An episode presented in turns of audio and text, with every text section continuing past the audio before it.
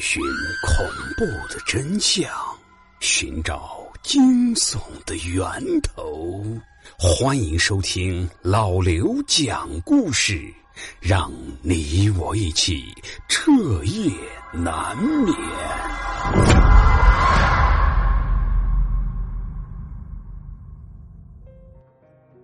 那各位听友，欢迎收听今天的民间鬼故事。你们荡过秋千吗？今天我们要讲的故事是发生在杨伟高中的高中时代。那年夏天，杨伟放了暑假，刚升高中的杨伟学习压力非常大，每天写完暑假作业之后，还要在家里面练上很久的钢琴。唯一放松的时间就是吃完晚饭之后到睡觉之前的那段时间，但如此一来，杨伟和小区里其他孩子的活动时间就错开了。每次杨伟下楼的时候，都是他孤零零的一个人。小区的花园里面有一架秋千，那是杨伟每天都要去光顾的地方。坐在这个秋千上面荡来荡去，能让杨伟获得前所未有的放松。但在那天晚上，当杨伟来到花园时，却发现在这个秋千上面已经坐着一个人。那是一个十几岁的小姑娘，扎着马尾辫，荡秋千时，脑袋后面的马尾也会随着秋千一起晃动。那小姑娘玩的非常开心，一直在笑着，但就是笑声有些诡异，仿佛是嗓子眼里面堵了什么东西似的，音调沙哑而沉闷，就像是隔着什么东西传进耳朵里似的。这个笑声让杨伟没来由的想起了游泳。当自己的脑袋完全泡进水中之后，再去听岸上的人说话，似乎就是这样的音调的。这小姑娘一边笑着，嘴中还一边在嘟囔着什么，但声音也是非常模糊。等到杨伟走到她的跟前时，这才终于听得清楚：“使劲，使劲，推我，推我！”这小姑娘喊得很兴奋，秋千晃动的幅度也是越来越大。那双藕节一样惨白色的小腿也开始随之晃荡起来。你也想玩吗？小姑娘猛然间转过了头，直勾勾的盯着杨伟，那双眼睛冰冷冰冷的，似乎没有一丝情绪，可她的嘴却在笑着，她笑得非常诡异，嘴角像是被人用手给勾着似的，显得十分僵硬。杨伟被小姑娘的脸给吓了一跳，是半天没说出话来。小姑娘看见杨伟迟迟不出声，就把头转了过去，继续一边笑着一边荡秋千。望着这小姑娘的背影，杨伟没来由的感觉到一阵浑身发凉。再抬头望向周围，却发现小区里面竟然看不见一个人影。就连对面那栋楼刚刚还亮着的几户窗户，此时竟然也全部都熄灭了。可是灯光熄灭之后，窗户里面却凭空多出了几个惨白的人影。这突如其来的诡异氛围让杨伟变得有些害怕起来，他没敢多做停留，转身就跑进了黑洞洞的楼道里。但是平时一跺脚就会亮起来的声控灯也莫名的失灵了，无论杨伟发出多大的声响，都没有冒出半点灯光来。杨伟摸着黑爬到了三楼，使劲的拍打着自家的大门，可与此同时，楼道里面竟然也响起了一连串细碎的脚步声，并且越来越近。刚刚还不亮的声控灯，此时也突然亮了起来。而站在楼梯上的，竟然正是先前杨伟在楼下看见的那个小姑娘。她背对着杨伟，后退着上楼，可是步子却越来越快。杨伟一边大叫，一边更加卖力的拍门。终于，门打开了。杨伟的母亲一脸不耐烦的斥责杨伟：“你要死啊你！”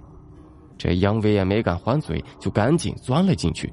而那个小姑娘则是停在了楼梯上。低着头，肩膀在不停的颤抖着，怪异的笑声是不断的回荡在这狭窄的楼道中。到了深夜，杨伟躺在床上辗转许久，也是难以入睡。他总感觉自己后背发沉，像是背着什么东西似的。即便是仰面躺着，肩膀也依旧有些发酸。直到凌晨时分，杨伟才终于有了一些困意。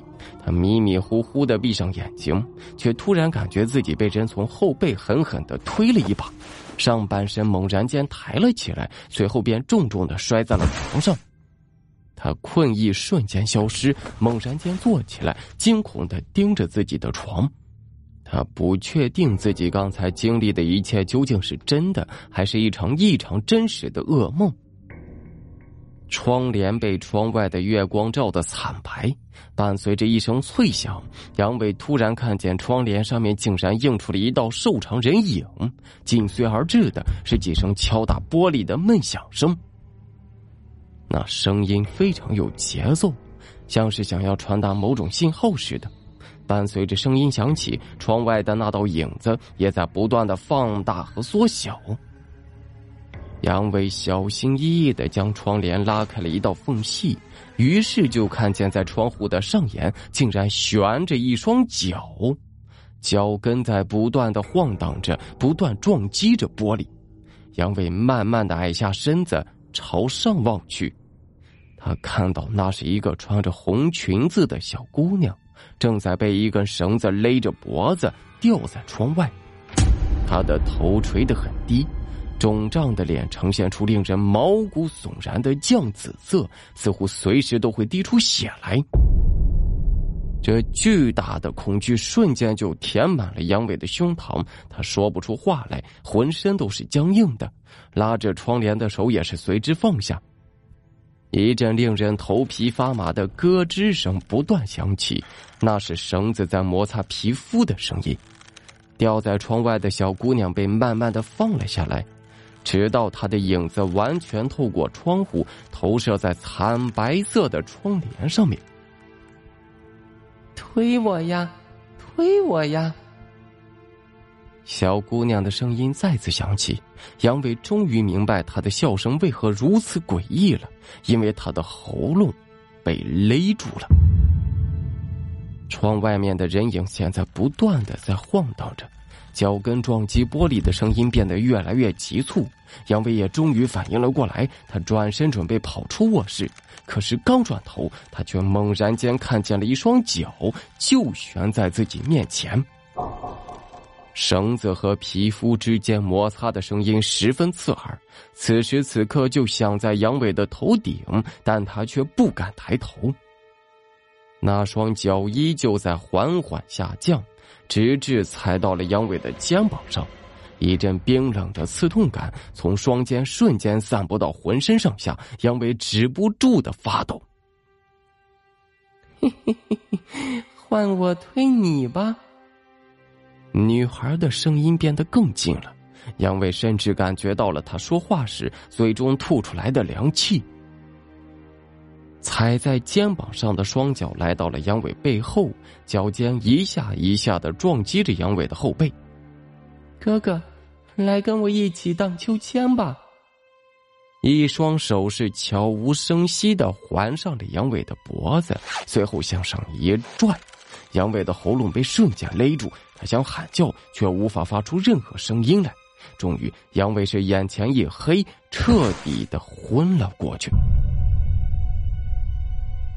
隔天，杨伟再次来到楼下，只不过小区里的秋千已经被拆掉了。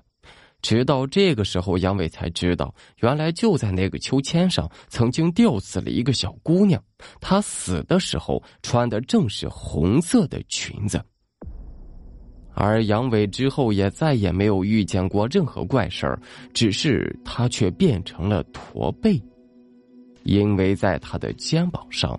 始终踩着一双脚。好的，各位，那今天的故事到此结束，感谢大家的收听。那还没有去收听我的全新专辑《北派道士笔记》和《大木》的听友，赶紧在喜马拉雅搜索订阅和收听一下吧。感谢大家的支持，谢谢。